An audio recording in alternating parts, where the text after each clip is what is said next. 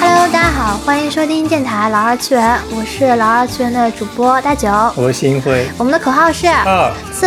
元，你要不要稍微过来一点？你离麦克风好远。我刚想说，你为什么盯着麦克风说话？就是因为我声音今天比较小，就有点哑了，但是有可能搅和搅和还是就是又变大了。反正就是我们现在老二次元节目差不多是二加一的模式嘛，就两期左右的闲聊加一期左右的正经节目。今天呢，就是我们邀请到了张萌，是我的学长，然后他是呃剑桥大学计算机系的 PhD，然后现在在伦敦某个四字大厂中当这个推荐算法的工程师。嗯，今天呢，就是想请他来跟大家分享一下，呃，B 站为什么有那么多 UP 主说要一键三连，然后一键三连这个背后它其实是有东西叫推荐算法，所以我们今天的目标呢是给大家简单的、浅浅的介绍一下推荐算法到底是什么东西。哦，大家好，我叫张萌，现在在呃美国一个四字大厂的伦敦分部做这个算法推荐工程师。然后今天很高兴来到了二次元做一个二次呃好像不是二次元，但来分享一下一些算法上的心得，以及可以浅浅的一起讨论一下 B 站的一些一键三连的一些现象。嗯，虽然我也不是特别懂，但是我们可以今天哎呀妈，别谦虚，别谦虚，你还不是特别懂。就说这个东西到底跟二次元多有关系呢？因为我们大家都知道，其实现在，嗯、b 站可以说是呃国内的视频网站平台里面的二次元的大本营。推荐算法这个东西，肯定是会影响到许多以二次元内容或者泛二次元相关内容的 UP 主的生活的。那是我最近发现一个事情，就我近期发的投稿，如果不是带了那种大热的游戏 tag 的话，基本上就不会有人来看。这就让我非常的苦恼，因为我本质上还算一个音乐区的 UP，会发一些小作品。这就意味着，如果我不带游游戏的这个 tag，就是游戏 tag 就是同人 tag 嘛，如果没有同人 tag 的话，歌就没有人点进来。那我在想，这个是不是我个人的个例呢？然后又去音乐区的稿子里面翻了一翻，就。这这玩意儿吧，还真不是只有我一个人遭殃，因为我发现其实大部分的很多很多的音乐区的稿件，很多播放甚至都是不过百的，这让我就觉得很头疼。为什么就新辉你的稿子怎么样？我稿子，我不是跟你一起投稿的吗？哦，你对稿子，怎么样？我想起来，你前几天还投了个五百多播放的稿子，就是很不行。除了我发现有很多稿子就是那种原创音乐的稿子没有人看之外，我还发现了一个另外一个非常有趣的现象，就是现在有很多 B 站 UP 主的稿子，它如尤其是生活区或者是知识区里面，就是有真人出镜的那些 UP 主，他们都很喜欢说啊，大家一定要这个稿子要一键三连哦。甚至在那个 B 站的投稿的后台，现在有一个东西叫做个性化的配置。个性化配置是说，你可以在你的视频的界面里面插入一些类似于像卡片一样的东西。这个卡片可能是那个一键三连，就是呃点赞、投币，还有一个？收藏收藏，就你按这一下可以呃三个操作都做。有这样子一个卡片，甚至还有一些投票，就比如说，呃，你觉得这个稿子，那它投票其实是几个选项？好像是两个选项，我们不太清楚了。可以有很多个选很多项，但字很多选项数有限制字。数有限制，它甚至是还可以评分。就比如说你觉得这个怎么样，它可以有小爱心打五星还是打三星。我就一开始不是特别明白为什么有很多 UP 主在强调这个事情，然后后来我又去了微博，就看到了有一些观众其实对于 UP 主一键三连的这个呼求，也不对，强烈的。欲求，他们其实有些人是很反感的。我看到微博上有人说，他觉得哦，这个 UP 主就很像路边的讨饭，因为路边的讨饭说啊，你给我点钱吧，然后这个嗯 UP 主就说你给我两个硬币吧，他觉得这样反而就觉得很反感，他更不想给这个 UP 主投币了。其实不光出现在小 UP 主，大 UP 主也是有比较明显的那种，也不算乞讨吧，就是说呼吁大家进行视频互动的这样一个声音的。嗯，比较经典的例子就是盗月社，就是花式来做一键三连的这个要求，其实对对是希望大家能够嗯、呃给到一些互动上的支持。这些互动上的支持有什么用呢？到底是为了什么呢？其实它就是跟我们今天的主题相关，这一切都是为了让这个稿子能够被这个所谓的推荐算法看上。首先在这个做节目之前呢，我们上周其实，在 B 站已经发布了一个投票。这个投票的问题就是大家对这个推荐算法的熟悉程度到底是怎么样的？投票的选项呢有五个，然后占比分别是这样子的：有百分之十四的人呢，他们是说有多少人参与了投票？一共是一百一十九一个，一百一十九个，呃，一百一十三人数，对不起，一百一十三个观众参与了这次的投票，然后其中百分之十四的观众说是他们从来没有听说过推荐算法这四个字。然后呢，还有百分之三十三到百分，还有百分之另外百分之三十二，他们分别是知道这个，呃，但是不具不清楚具体这是干什么的，或者是知道具体是干什么的，不了解它它是怎么运作的。真正了解运作方式的，呃，和实践过，或者是自己本身是推荐算法工程师的，其实是占了百分之十八，就是占比并不那么多吧，就五分之一的人不到。嗯嗯，所以我就觉得其实呃，大家有当然有可能是因为。我的 B 站的观众的年龄的分布其实主要是十六到二十五岁，二十五岁是跟二十六到四十岁，我是这两个比较平均的，但其中也是有不乏有很多高中生、初中生或者是小学生。嗯，因为我最近其实有跟一些圈子里面的中学生有在沟通，那我觉得大家可能真的是不知道推荐算法是什么，尽管我们我们知道。但是推荐算法对于更广泛的人群来说，或许是一个比较陌生的词汇。所以呢，今天我们就很有幸请到了这个张萌老师，可以来给我们介绍一下到底什么是推荐算法。哇，好长一个铺垫啊！终于，终于可以铺垫铺了十多分钟。不是可以下线了吗？没有没有没有没有没有没有，要把你推出来了。这个你的红毯给你铺的很长。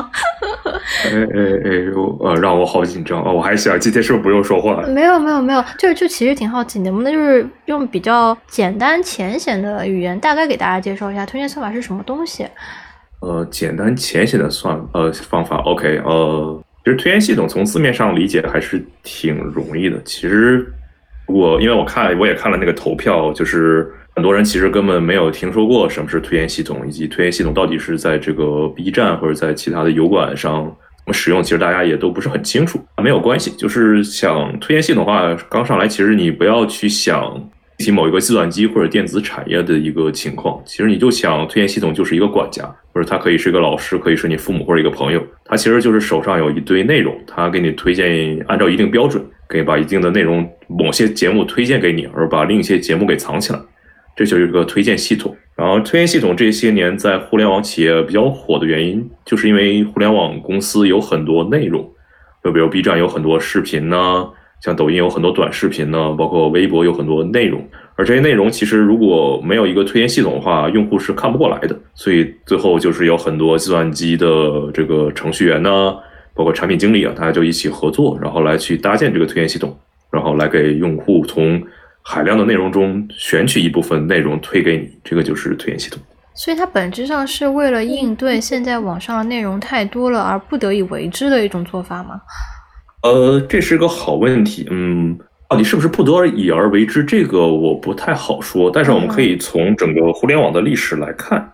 是，如果上了年纪的用户，比如像我，对，如果对上个世纪的互联网还有印象的话，其实九十年代的时候，属于那种黄页类的，就是网站比较火这一类的，比如说像新浪啊，像搜狐啊或者雅虎，其实他们是把大量的这种网站的页面的链接放在了一个统一的页面。比如说我想看体育的话，它就有二三十个不同的体育网站的链接；比如我想看这个新闻类的，它有二三十个链接。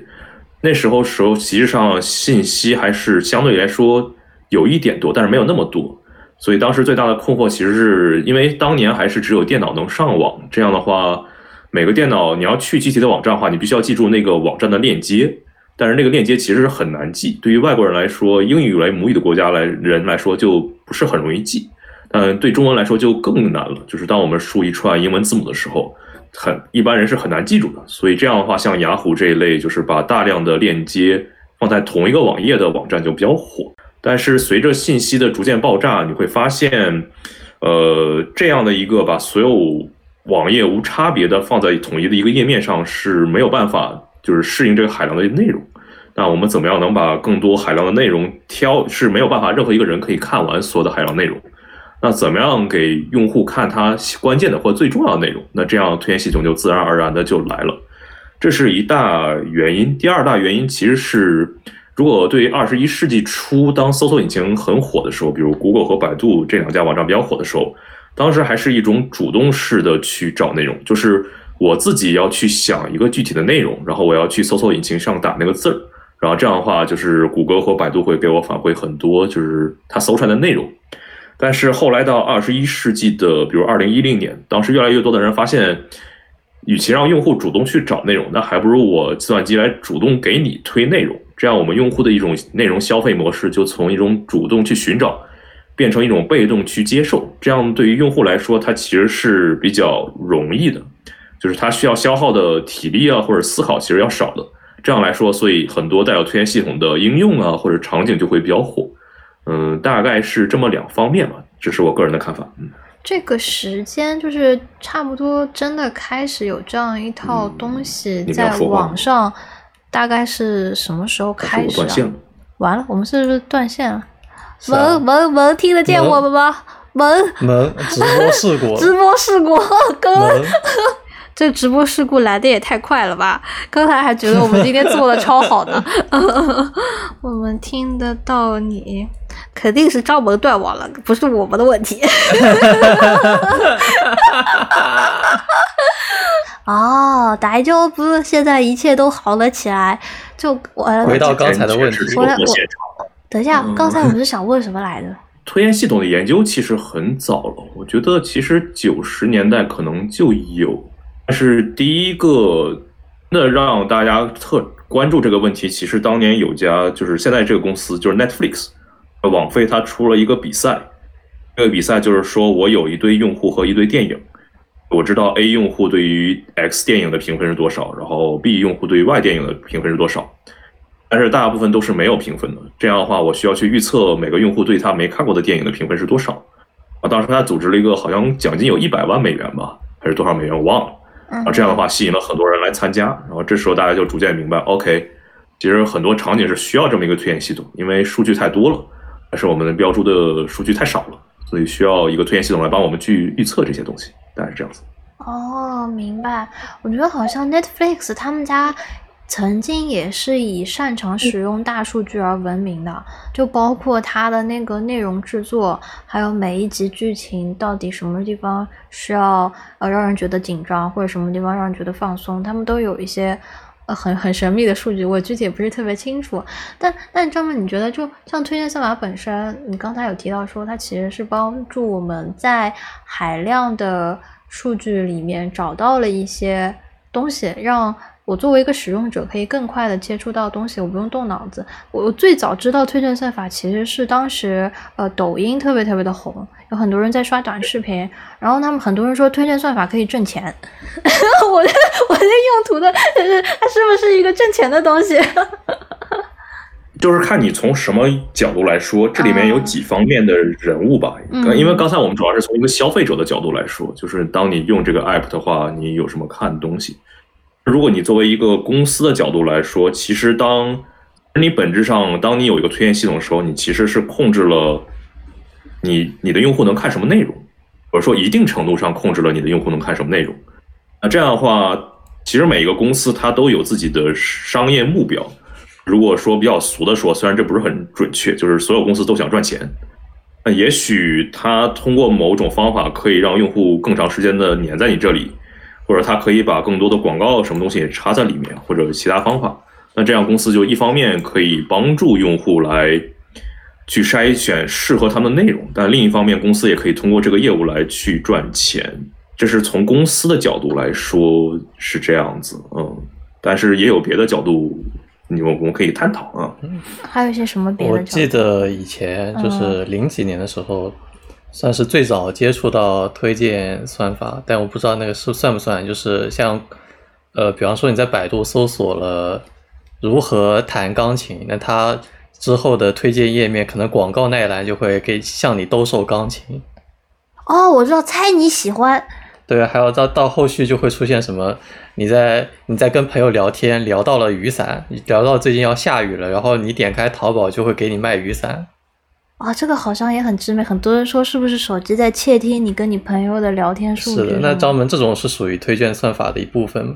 是呃，这个是就刚一个一个例子说，就是钢琴这个肯定是推荐算法，就是说，其实很多电商平台它会看你的以前的，就是浏览记录或者评论记录，然后如果你对钢琴以前有观看的话，那你有一定的可能性，也许会去买这个钢琴，所以他把这个钢琴的广告推给你，这个其实就是推荐系统在起作用。然后下一个是，如果你聊天提到下雨的话，就会给你卖雨伞。呃，虽然我并不是很清楚是不是每一个公司都监听用户的这个聊天记录，但是这个听起来也是推荐系统干的事情。虽然不知道是不是每个公司都在干这个事情，言下之意就是想必有一些公司正在干这个事情。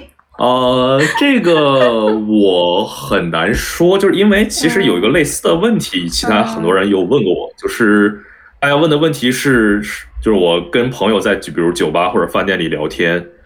结果第二天就是就是某些应用就给我推那些产品，请问用那个手机是不是有在监听我在麦克风说话？嗯，然后这个概率相对来说小很多，原因就是因为整个监听的成本其实是挺高的，然后这个得到的性价比其实不是很高，它的信号是很脏的，然后很多时候用户有这个反应，只是因为。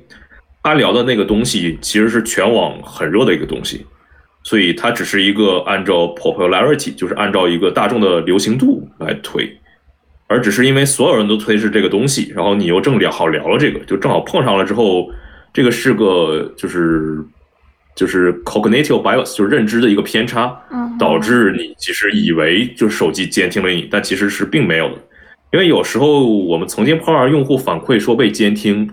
但是他，我们发现那个推荐系统就没有用任何用户的信息，就是所有人推的都是一样的，只是你正好碰上了，就被用户投诉了。就是具体案例具体分析嘛，我也没有办法代表每个，明白。就是但确实是有这样的情况。但这个听起来就是像有一种。要用户自己稍微掂量掂量自己几斤几两，喝多少了几个菜啊，醉成这样，人家还监听你。淘宝首页出现女装是难道是推荐系统的问题吗？呃，但就是你可能确实需要对推荐系统有一定了解，已经大概知道哪个是在推荐系统里比较容易做的，哪个是比较难做的。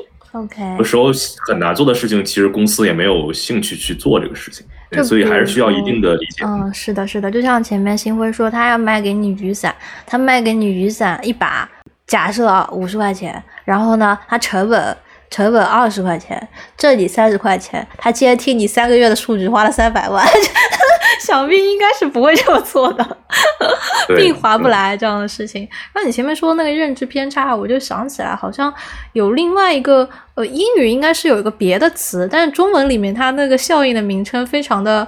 呃，浅显，它叫做孕妇效应，是说，呃，当有一个女性她怀孕了，有了宝宝之后，他上到他走到这个路上，他发现原来路上有那么多孕妇，因为他原来的注意力根本就没有在注意这个路上有没有孕妇。当他自己跟这个自己产生了关系之后，他就会觉得，哦，其实路上有很多孕妇。我自己也有这种类似的经历，就比如说我跟朋友在聊一个动画片，这个也也不是已经不是新番了，就是好几年前的一个动画片。哎，我们聊了之后，我突然才发现原。来，我微博首页有很多小画家，他们都在产这个动画片同人，就只是之前我一划而过，完全没注意到，他们就是那些小画家，就专门缠这个的，都没有注意到。所以我觉得人的这个认知还是非常有趣的。那讲到说这个，呃，哎，讲到说什么？认知偏差和孕妇效应啊，就是想我我时常讲吧讲吧，人就开始就是沉浸在自己讲的那个小世界里面。我会觉得推荐算法对我的影响就是，呃，首先我作为一个 B 站的用户，我每天会花很多的时间在上面刷，但我发现它其实呃给我发的东西差不多。就是有很，比如说我前段时间在看那个虚拟主播毕业，我就也没看了几个，然后我就满屏幕的全部都是虚拟主播毕业，可东西可太多了。这是因为推荐算法导致的，就是推荐他们是不是就会把我们的这个首页染成一个颜色，是他的问题吗？这个？那我可以问你，你觉得这是什么问题呢？就是。就是这个问题，你为什么会觉得这是个问题呢？因为我也有时候不是，我都已经看了好几个这个虚拟主播毕业了，每看一个我都很悲伤。然后他给我看更多个，我已经不想看了呀。那你为什么点进去呢？我，我没有，我没有点进去。我我我我我是点了那么几个，但并不是所有的毕业视频我都看了。呃，但有时候还是觉得，既然人家毕业了，还是应该祝福一下。呃 就是都毕业了就是嘛你，嘴上说不要，但是身体却很诚实。但心里就是不高兴啊，心里觉得我上你这 B 站，我又不是专门来看虚拟主播毕业的，你给我多推点虚拟主播出道也好呀，这样子我可以守护他们时间更多一点。就毕业了，我都守护不到了。呃，其实这里主要是看那个推荐系统的话，其实我们刚才说到一个问题，其实没有展开说，推荐系统是推荐适合你的内容嘛？但其实这里一个很根本的问题是什么叫适合你的内容？而这个东西其实到现在都很很难有个正确的答案。就是比如说有人说啊，那我就是推你感兴趣的内容嘛。那现在又一个问题是啥是你感兴趣的内容？那你是多给你推点小姐姐跳舞好呢，还是多给你推点如何高考考上大学的视频好呢？还是多推一些这个虚拟主播毕业季的视频？所以就是到底这里推荐系统一个很核心的，其实在现在都没有很好的答案，就是什么叫适合你的内容，什么叫你感兴趣的内容。因为首先，这个推荐系统跟一般的就是机器学习或者一些计算机系统很不一样的地方是，就是它的这个推荐系统是高度的和你的产品相关，就是你不同的产品它有一个自己的目的和愿景，导致你到底要推荐什么是很不一样的。就比如抖音推荐什么东西，比如小红书啊，或者 B 站推荐什么东西，其实你会发现它这里推荐的一个是有自己的几个目标，然后它的推荐就会有一些不一样的地方。然后有的东西是可以好被计算机去实现，被程序员去实现，但有的其实是很难被实现或很难被量化的。呃，这里就要说到，就是很多推荐系统在九十年代或者二十一世纪初，哪怕今天，就是很多推荐系统，它首先会推预测用户不同的行为，然后最经典的一个行为就是预测你的点击，就是给你一个视频之后，你有没有你有没有可能去点这个视就是视频。然后呢，那这个东西是就要聊到机器学习的话，其实就是它是根据你的过往记录，就是你过去点过什么的话，那它就觉得你以后可能还要点这些东西，而这也是推荐系统现在做的其实也很难往上提高的地方，就是因为它是根据你的过往历史记录嘛，就是你点过的是这个虚拟主播的这个毕业视频的话，那他就觉得 OK，你对虚拟主播视频有兴趣，那你就开始他就开始给你推，然后推的越来越多之后，用户会烦，但是这个东西就很难在这个计算机系统或者模型上很难被解决，因为这个东西其实是叫一个叫兴趣，就是兴兴趣分几类，比如说你是短时间的兴趣，还是长期的兴趣，以及你的兴趣就是你有好几种兴趣的话，怎么把它混在一块儿？然后这都是一些值得研究的问题，以及并不是很容易被解决的问题。所以就是，所以这确实是个问题，但是它最大的问题其实是到底问题是什么？以及我们要解决的事情，其实这在很多时候其实是不清楚的。对。那这是个什么问题呢？这都要猜出来。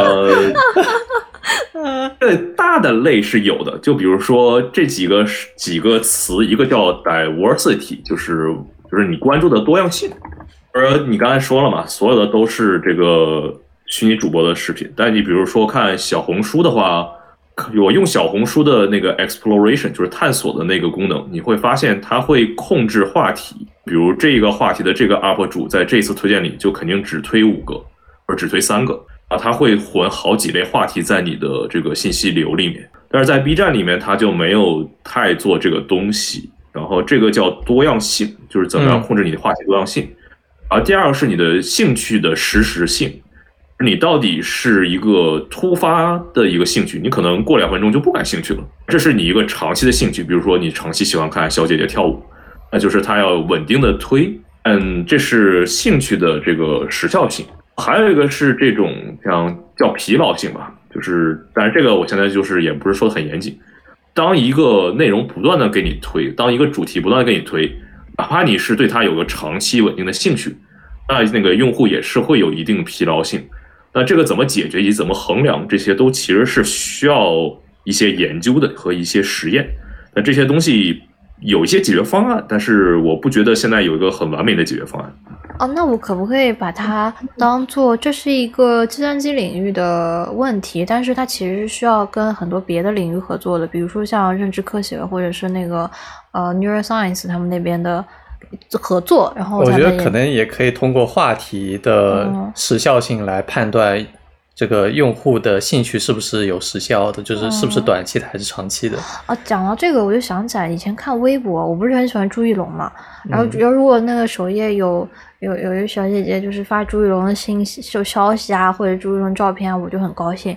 但我后来发现，其实呃，有些也是我关注的朋友，他们会觉得说：“他说天呐，怎么这么多朱一龙消息？我都看累了，不要再给我出现了。”因为微博不是转发嘛，转发大家就会看到，他们就会用一些屏蔽词。但是呃，事实上就是微博的屏蔽好像也做的不是很好，就很多人会因为他明明明一开始对这个明星是无感的。然后就因为很多人在转，很多人在说，他反而就变得讨厌了。这个明星自己都朋友点赞了，嗯，就是就是那就是这个明星自己本身他其实也没做什么事情，他被讨论了，然后他被讨厌了，就我就觉得蔡徐坤啊，很多人讨厌蔡徐坤只是因为他打篮球啊，是这样吧？被被被恶搞了很多搞打篮球段子，然后就觉得大家都在嘲笑他，我是不是要讨厌他？这样啊？那我不会，我觉得他。毕竟长得帅吧，这就是就就一些非常浅薄的一些爱好，浅浅薄的长期兴趣啊。这也是张梦前面提到说的，我们好像很难去知道一个人。的兴趣到底是多么的长久，或者是他到什么时候才会厌烦了？似乎每个人，我不知道这个是不是有一个。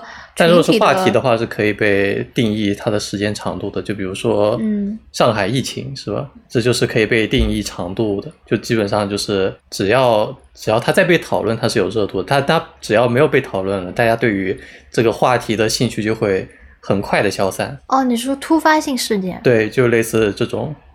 比如说网络事件，比如说微博热搜，可能就是火个一周；如果在如果视频网站，可能会有个一一个月左右的热度，但是之后可能就没有什么热度了。那如果我们排除掉这些新闻事件，就是新的事件，呃，单纯就我以我们自己是在 B 站做视频的这个角度出发，我当然希望我做的这个内容，它可以呃一年四季，呃二十二个月二十四个小时，天天都是热门。但是我们是观察到 B 站是对会会对它的 tag 进行对它的热门 tag 进行排序的，所以呃之前奥特曼要出剧场版了，它就会有一个它。编辑会提前安排一个 tag，这是可以说的吗？编辑安排一个 tag，不是所有人都知道的吧？没有啊，你明显知道它不是一个正常的 tag，它可能会说是奥特曼要出新剧场版，就有点像微博热搜，它不可能是一个句子吧？哦，这也是很奇怪的一个 B 站的话题。B 站现在那个特有一个特定的大话题，然后那个大话题必须是一个句子。一个句子，就比如说之前那个洛天依 AI，呃，本来想建一个 tag 叫洛天依 AI，它不能建，然后星辉在说洛天依 AI 好用吗？问号，然后那个话题就通过了，就是就是很奇怪，我不是特别明白为什么这个 B 站的呃大话题是这样的一个操作方式。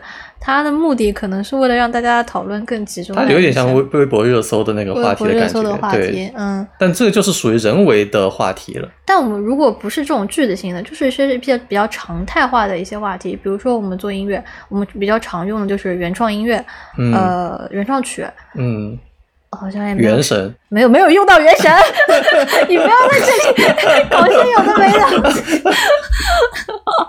那反正就音乐能用的 tag 并不是特别多，因为还有可能有编曲，差不多了。开口贵，啊，开口贵，对，开口贵竟然还是个比较比较常用的，我不知道为什么，但是现在也是个比较常用的 tag。其实油管也有这种 tag 吧，就是星号、星号、井号、井号、井号什么？因为它不是一个热搜式的，它是一个非常常态化的。那推荐算法它具体要去怎么用这些？tag 呢？那这个就可能就要请教张萌了。就是我们现在看到 B 站有很多视频，下面大家就有些是打满了 tag 也没有用，有些是打了几个 tag 就是爆款，非常的疑惑里面到底发生了什么事情。对，就如果你们出现一个视频没有打 tag，和出现一个视频打满了 tag，那推荐算法会怎么去处理这两个这两种类型的视频？对的，非常好奇。这个问题挺好的，但是我可以说不知道。但是怎么说呢？这是我们刚才说的嘛，推荐系统其实是每个公司设计的都不一样啊，它的推荐系统其实是和你的产品的设计高度的绑定在一起。因为我记得前阵子听一个小宇宙的播客，他聊到微博的 tag，因为当时就有人问微博的团队，然后说我打了几个 tag，这 tag 有啥用？微博的人说没啥用。微博说我们其实是会给你在，就算你就不论你打不打 tag。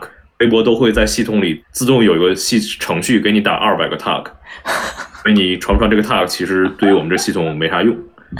然后他就说这个 tag 就是给微博的创作者一个心理安慰。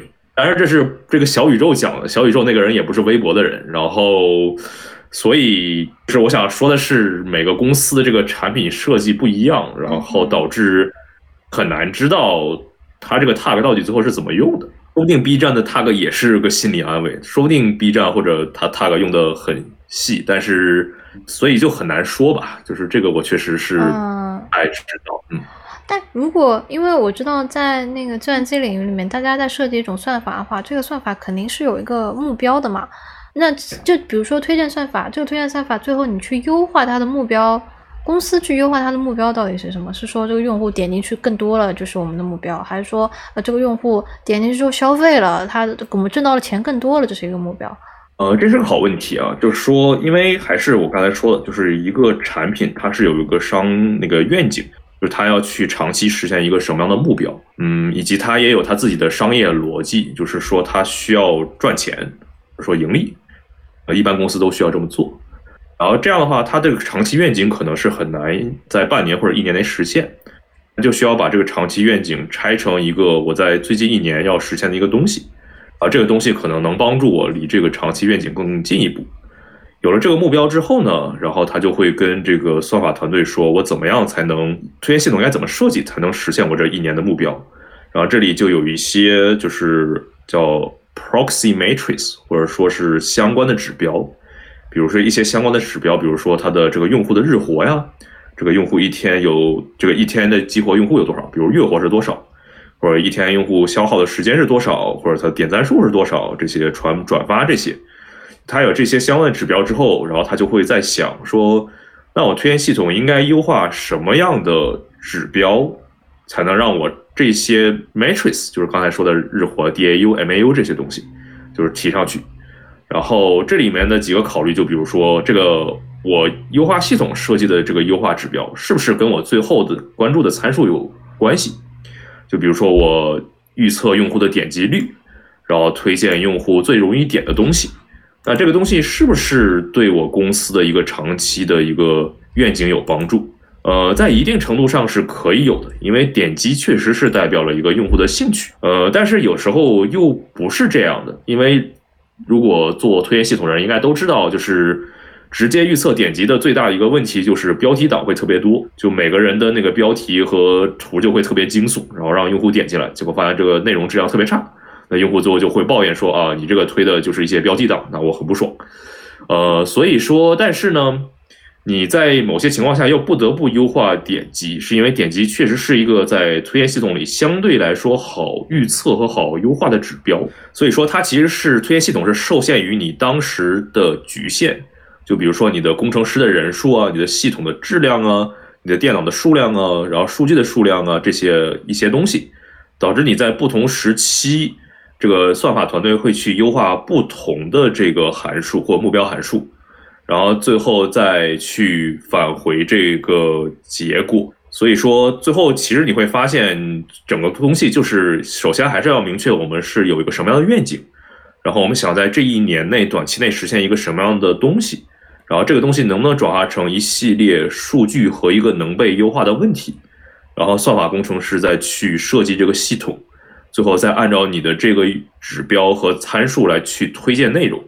然后最后我们在长期在跑了一定的实验和一定的上限、一定运行之后，我们去看一下它是不是和我们短期的目标和长期的愿景符合，大概是这样的一个就是这个叫 feedback 叫反这个反馈的一个路线，然后我们再重新的修订这个东西，然后再迭代这个模型也好，或者重新去找新的优化参数，大概是这样子。那既然它的优化路线是这样子，是不是决定了像标题党也好，封面党也好，他们其实就是一定是会越来越多的。网站这边他们的反馈就是希望这个点击，然后标题封面的确能够带来这样的效果。那创作者他们可能。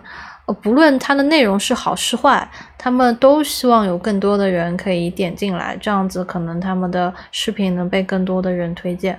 那我可不可以理解为，就是推荐系统本身是助长了这个推标题党跟推荐党？哦，不对，封面党，sorry。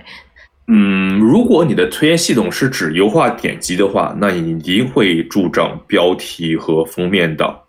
但是这个在推荐系统是有一定程度的解决方法，那就是我们可以去优化别的指标，比如说我们可以优化这个视频点进视频之后你的点赞数和投币数。嗯，就是 B 站的投币其实是一个你投的这个币是一个比较你对质量的一个这这个视频质量的一个肯定，或者说你可以优化其他，比如说他看完这个视频的概率是多少，或者你。看完这个视频的头两分钟的概率是多少？嗯，就是这样的话，其实你相当于你的信号是从一个浅层的点击的信号，变成一个深层的一个转换或者说点赞的一个信号。嗯，而这个信号是更容易去表达用户的一个喜爱程度。所以说，当你的数据足够多的时候，其实 B 站也是是会去优化这个点赞，或者说按照点赞的概率来给你推内容。但是你肯定会问一个问题，就是说为什么我们不直接优化点赞，而去优化点击呢？在很多时候，对，这就是一个优化的一个叫就 trade off，就是选择。说因为优化点击的问题在于点击是一个比较相对于呃不是优化点赞，就点赞这个行为是要比点击是对用户来说成本要高，而是你看视频的话是一定会点进去。但你不一定会点赞，而且你要自己明确提醒自己去点赞。而点赞的这个数据是发生在点击的后面，所以点赞的数据一定是比点击要少。而在于我们现在的推荐系统很多都是机器学习这种有标签的数据的一个训练，要求的一个很大的一个重要的要求就是你的数据要足够多。但是当你的点赞数据数据少的时候，那你训练预测点赞，这样效果会不太好。嗯。所以这是为什么我们有时候会，虽然我们知道点击率是有这种标题党的问题，但是有时候我们依然去优化点击率，而不是直接去优化点赞率。大概是这样子。嗯哼，明白。然后这个让我想起来，就是在二零二一年的时候，有一个作者，他叫做江流，他是发布了一个，他用了一千条 B 站的视频数据去测试 B 站到底有没有对新视频进行推流的。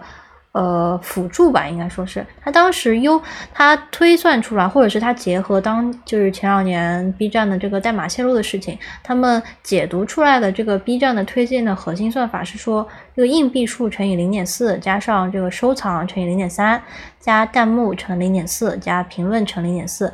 播放就是我们这个点击是乘零点二五，点赞乘以零点四，加上分享是乘以零点六。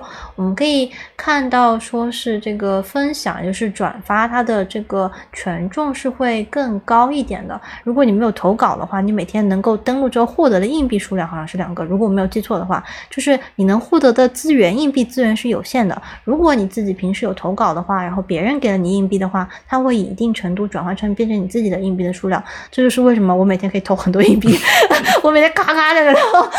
但是也就意味着正常的观众其实也就是两个硬币。对，就是大部分没有投稿、没有自己上传视频的呃观众的话，他们每天的硬币数量就是非常非常有限的，所以能够把硬币给出去，真的是呃某种意义上是很高的认可吧。但是我们也可以看到，这个硬币它乘以零点四和弹幕数量、评论数量一条。是差不多，是一样的，一个一个一个权重，所以我就证明发弹幕有用。所以就发弹幕，就我前面讲到，说是有很多啊 UP 主他们在故意骗弹幕，骗 也不能不能不能说是骗吧，就是他会特别就是给近几年会有一些其他视频网站的呃叫什么视频制作者过来来到 B 站，然后会说什么把什么什么打在公屏上。对对对对对，就会就是让大家呃打一句口号，或者是呃。打一个回答问题，就比如说，哎，你是不是也有这样的经历呢？然后大家就扣一扣一扣一。对。但这种弹幕对于我来说，它其实已经跟是低质量弹幕。呃，我我在心里会把它认认为它不是很有弹幕精神的弹幕，因为我是。还是 Nico Nico 过来的，对，还还还是很很老派的弹幕使用者。我觉得弹幕给人的意义是在，它是穿越时空的，在那个时间点能够给你带来一种互动感。如果你这个一一的话，你其实没有跟别的。也不能说完全没有跟别的用户在互动吧，意义不是很大。因为如果你说我们现在能够想起来曾经有趣的弹幕都是些什么，比如说以前那种神弹幕啊，烟花弹幕、烟花弹幕，或者是那种弹幕游戏，这都是我们觉得非常有意思的。在弹幕演员。导演，然后再其再那再往后退一层次的，可能是呃，有时候会有一些搞笑弹幕，就比如说看动画片的时候，到了某一个阶段，说什么什么什么和什么共同赞助，就是有些人会会加一些给这个视频本身增加一些梗，或者增加一些笑料，或者是在你看有些恐怖的游戏或者恐怖的电视的时候，还会有这个弹幕保护，它是你的护盾，前方高能，前方高能，对吧？它是有很多种作用的，但是现在因为。呃，这我不知道是不是因为推荐算法，是因为二次元群体在 B 站已经是小群体了。这这个这个，反正我能感受到是弹幕的质量在下降，但我并不清楚这个是不是因为推荐算法导致的。嗯嗯，应该不是。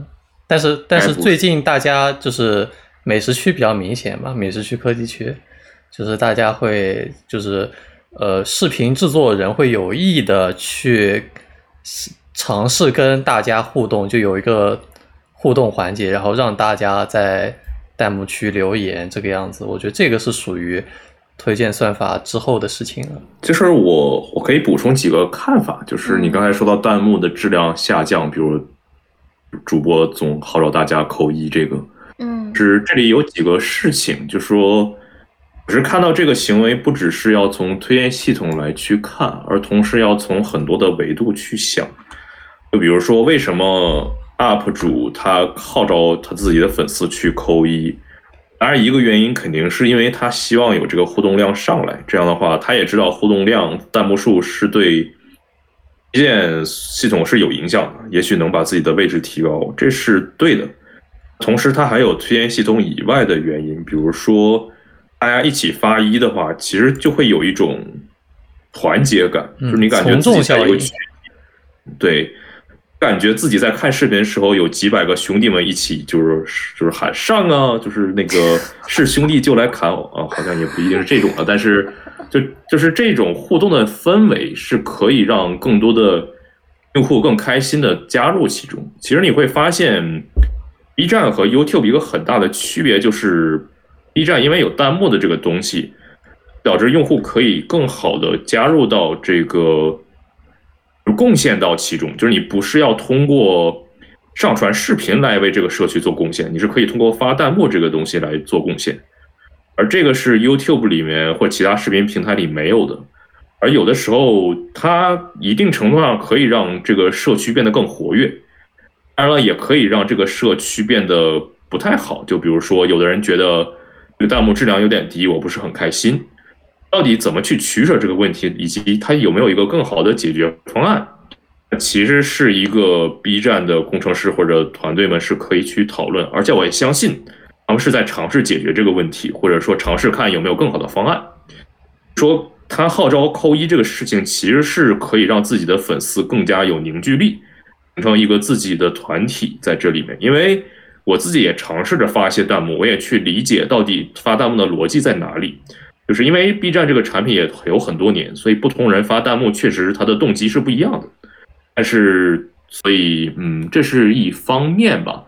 第二方面，再从算法的层面来讲的话，其实算法团队是会注意到 UP 主。我猜，我觉得他们应该是注意到 UP 主确实是有。让大家去发一的这个现象，并且他也发现了，应该发现了 UP 主会通过发一这个事情去尝试刷自己的排名。呃，因为这个代码其实咱们在之前的微信里分享过，就是你看起来是看着按照点赞数来选的，但我估计在二零二二年的今天，它很有可能是会做这个 normalization，或者说这个会删掉很多这种低质量的点赞数，而只考虑这个高质量的点赞和弹幕数。所以我相信，就是 B 站的算法团队一定是注意到过这个现象。嗯、真的吗查重是吧？弹幕查重，呃，就他肯定有弹幕查重或者弹幕质量的评价的团队，而且有一个事情就是，可能这个我估计，虽然我不知道他是怎么做到的，但是一个非常重要的事情是，弹幕是很容易可以崩坏，就是可以有比如用户对骂或者上面骂人什么之类的。就是这个，我记得在我本科的时候，A 站和 B 站这都是一个很大的问题，就是你很难保证用户不去骂人或者剧透啊或者怎么样。所以他为了维护这个弹幕的文化也好，或者清洁程度也好，他一定是在这里下了很多功夫，去让用户不去发这种奇怪的弹幕。就比如说当年的那个注册用户的测试非常的难，门槛非常的高，所以他通过这个方式来选拔用户。这样的话，一定程，因为如果你的用户账号是这么宝贵，做这么难的测试过来的话，那你会小心翼翼的不被不去发奇怪的弹幕，这样的话，你的账号被删了，那对你来说血亏嘛。嗯，但他现在也在扩展自己的用户基数，那用户基数上来之后，肯定会有更多奇怪的用户来发一些奇怪的弹幕。那他到底怎么能去依然维护这个社区的质量？那其实他一定是在这里研究了很久。虽然可能答案依然不让人满意，但是因为这也是因为这个问题本身很难，但我相信 B 站的团队一定是研究过这个问题，并且有一些方案的。嗯，大概是这样子。就希望有 B 站推荐算法的工程师能够听到这些。万一他们没有研究呢？就是他们那现在可以研究起来了。那可以雇我去啊，我可以当他们的总监啊。没有，简历简历现在就发三千块在公屏钱一个月，请你去当总监。哦。我不知道，我以前好像总是听说什么 B 站给算法工程师的钱很少，啊，相当少啊，不是？不是我不知道，听道道听途说啊，我也不知道，不知道什么叫天来了，不不一定是真的，反正。但讲到这个推荐算法工程师的薪资，其实有个很有趣的事情，就是因为要请张萌来跟我们聊这个话题嘛，我当时是想在呃 YouTube 上面先看一些算就是推荐算法相关的一些算法的课程，其中有一个中文的课程，他的 PPT 他是念 PPT 嘛，念到很有趣的一点，他说呃为什么要学习推荐算法？我我当然会有一些假定的答案啦，会觉得说哦推荐算法可以更好的帮助用户，或者是更好的可以帮助公司去挣钱什么的。然后他的角度就是说，推荐算法现在你如果搜索 BOSS 直聘在上面，他的工资很高。资深推荐系统算法工程师，哔哩哔哩二十五至五十 K 十五薪，三至五年工作经验，硕士，硕士，但二十五 K 到五十 K 就是意思那就是二十五 K。对，嗯，也可能是十二 K 啊，好吧。哇，二十五 K 十五星，我不知道，我其实不太知道那个算法负责视频广告、素材贴纸、音乐等更个性化推荐系统的算法和架构开发，嗯支持海量数据和请求，实现在相关产品中的精确推荐。二、设计推荐流程、推荐算法、排计算、排序算法和评估方法。三、独立完成项目的上线以及算法的实践和调优。哦，但他还需要三年的实际工作经验，那这个也不是一般的毕业生能够。你这个还是资深推荐算法工程师啊，啊，你这个还是不是一般的，你这 senior senior recommendation 对吧？这个是的，那那一般的如果直接进去当算法工程师，可能还拿不到这个钱。那应该是拿不到的。那我觉得就是这个薪资可能在上海来说，并有有就是吸引力没有那么强。还行啦，比三千块要好一点，呃，这个那比编辑的钱要多一点。呃，这肯定是，这肯定是。但是就算法工程师这个，因为我觉得张总前面也提到说，推荐算法这个东西每个网站做的不一样，也就我我的我的想法啊，听到这个事情就是说，这个东西没有一个标准答案，然后每个公司之间呃互相偷师可能有，但是也会。不太一致，因为大家目标的群、目标的客户或者大家业务也不是完全的重合。我就想到之前油管不是推荐大力推荐长视频，嗯哼，所以就短视频就得不到算法的青睐。但是因为抖音现在都是短视频，然后油管就最近几年做了个 YouTube Short，就做了一个、也做了一个短视频的推荐系统，就那就证明他们的就是优化的方案就不一样了。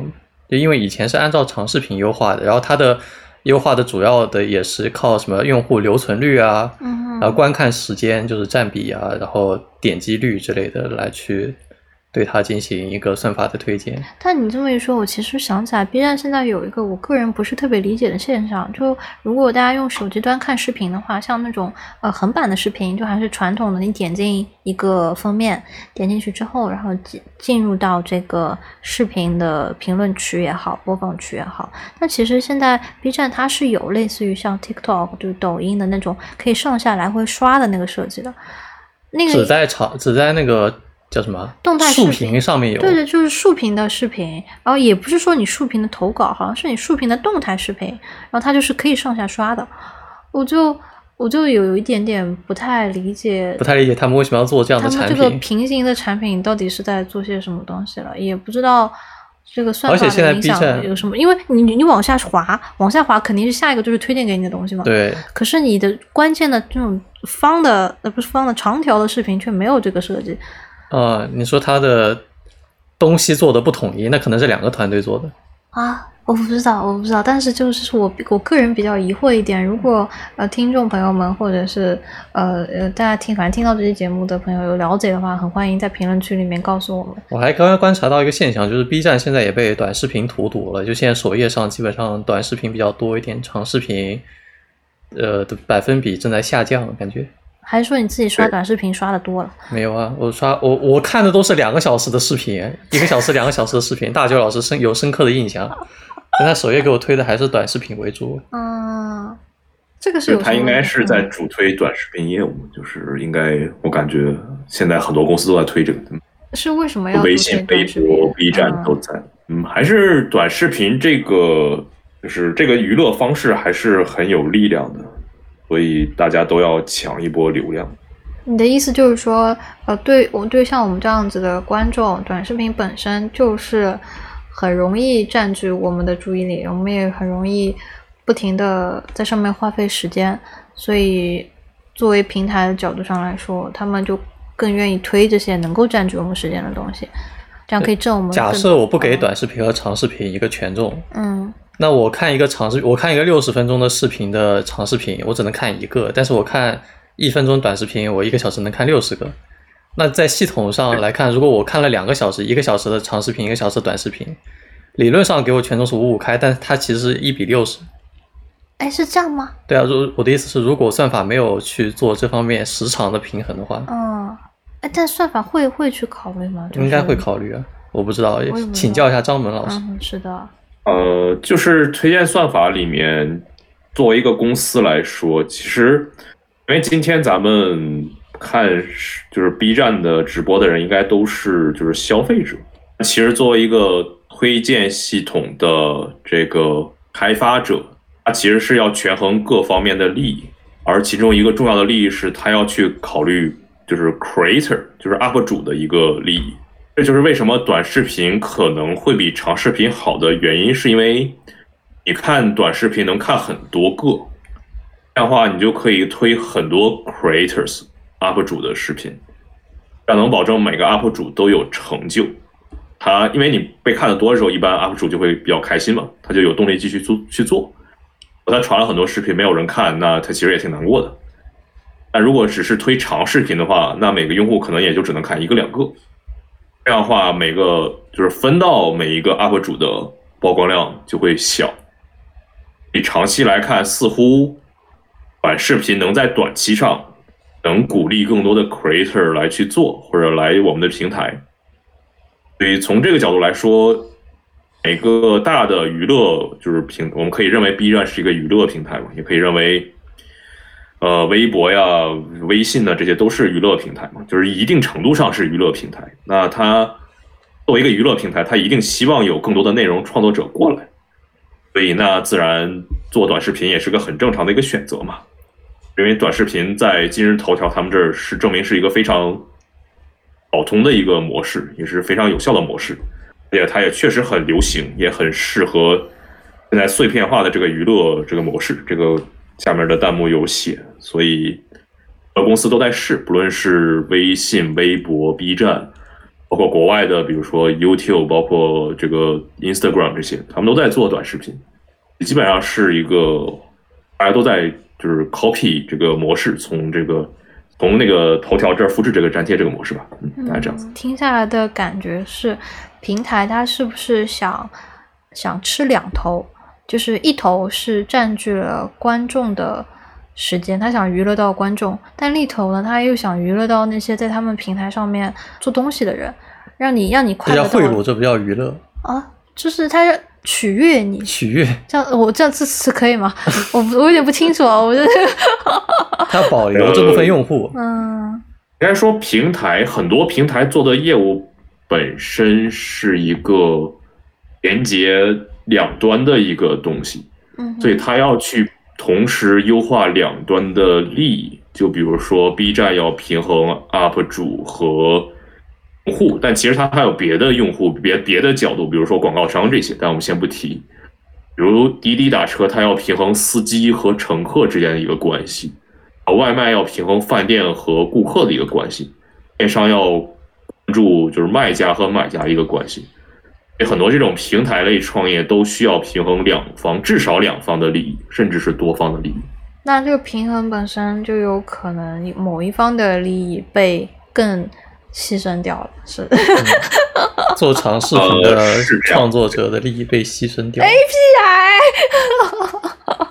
就是以前游戏区其实是有很多长视频的，对，大家游戏实况都是那种两个小时。但是现在现在游戏实况做不起来了，就是因为大家不看长视频了。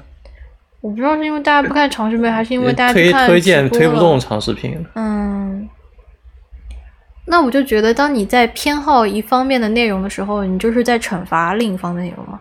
嗯，长视频的制作者被惩罚了，但是其实长视频它也是把观众留在了这边，我所以还是会觉得这个这个问题很难弄吧？到底怎么？具体去操作，我能够感受到里头的困难的地方。嗯，但其实呃，除了我们都我们都知道，其实大部分现在的视频网站都是采取了这个大数据或者是推荐算法的推荐系统。嗯那其实有个特别有趣的问题，有很多人会说，现在啊，大数据掌控了我们的视野，他老是给我看这种东西，我耗养好了，他就是 而且我耗养好了，给我推 推只有一个播放的，我很喜欢看的内容，对的对的，就被人说耗养好，耗养好了，就是养他他他推给你的东西特别特别的单一，那这种现象可能有些人会认为这是一种信息茧房，就你再也接触不到。或者你很难接触到外部的东西了，就会提到说，是不是这些内容平台它有一些义务去帮助它的用户打破这个信息茧房的困境呢？所以这里提出一个很流行的词，就是信息茧房嘛，就是对我其实也不是特别懂，但它真的好流行。就是这个词听起来非常酷炫，但是你会发现。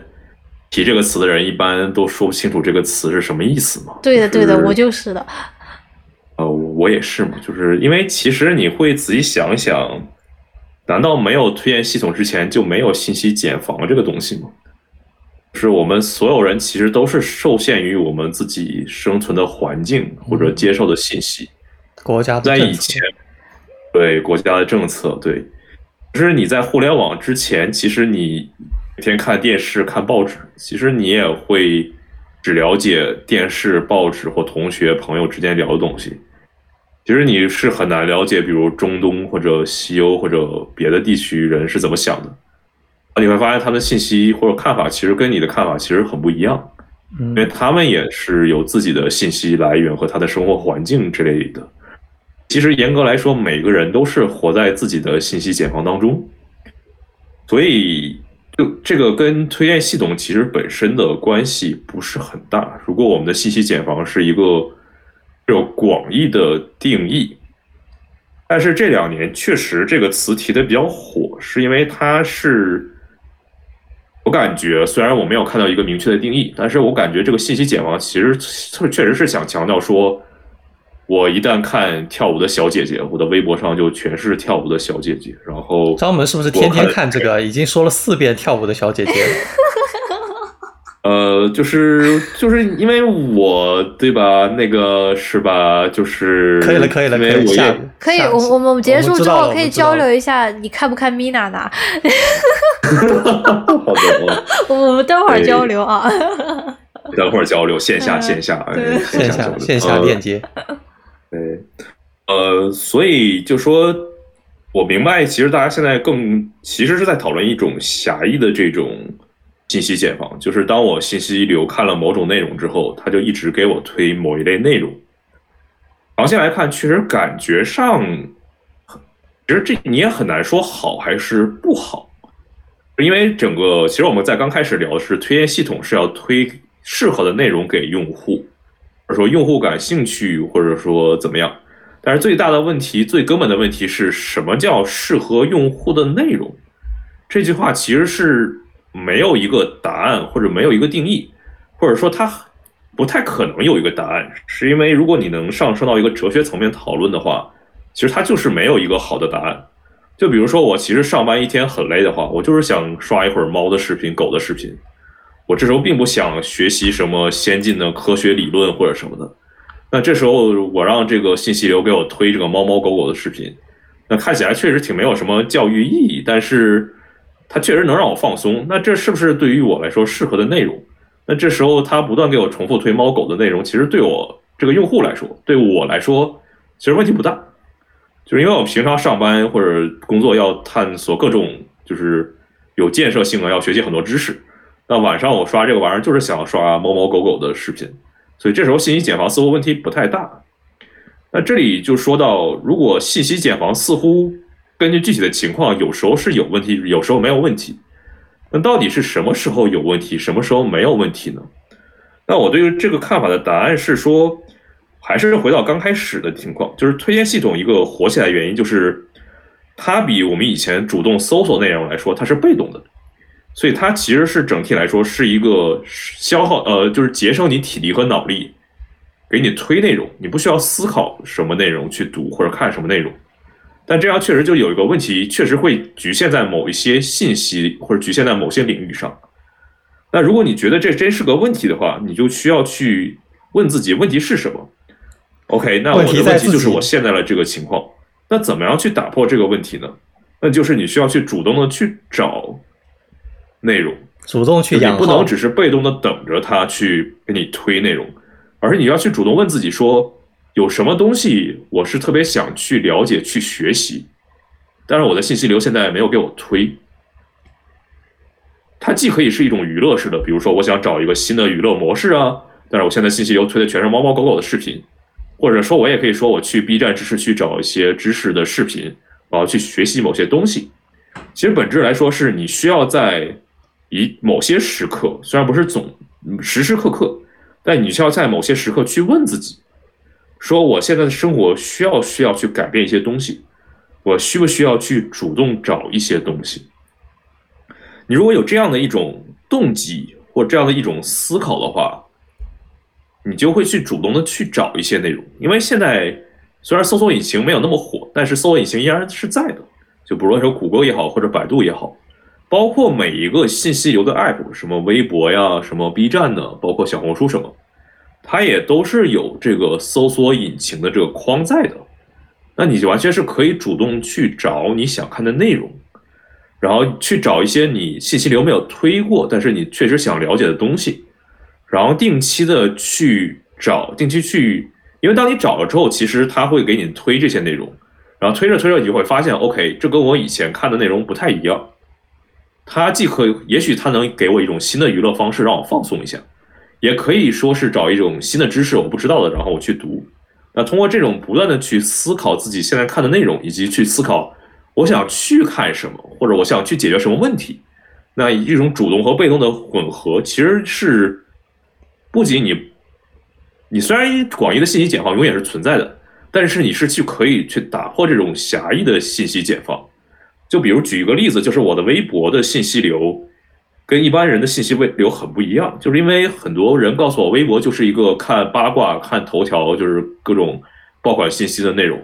然后每次当他们说这个事情，我就说啊，那我的微博信息流完全没有这种内容，我的微博全是一些什么做政治的、经济的、计算机的 PhD，他每天分享他的看法呀、文章啊什么之类的。我我的微博里是完全几乎没有各种就是时事啊或者八卦这种东西。那其实是这我也在用这个推荐系统。那这是怎么做到？那就是我去刻意的去控制自己去看、去关注、去找一些我觉得感兴趣的高质量话题，然后去关注他们，然后去看他们好友什么之类的。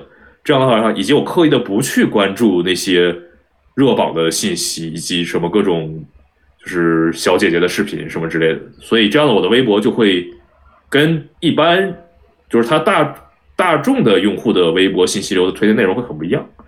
大概哦。因为我知道大众的信息流其实就是热榜的内容，然后，所以你怎么样去逃脱这个信息茧房？其实是你要去主动的不断提醒自己，现在看的是什么内容？我是不是应该再看一些别的内容？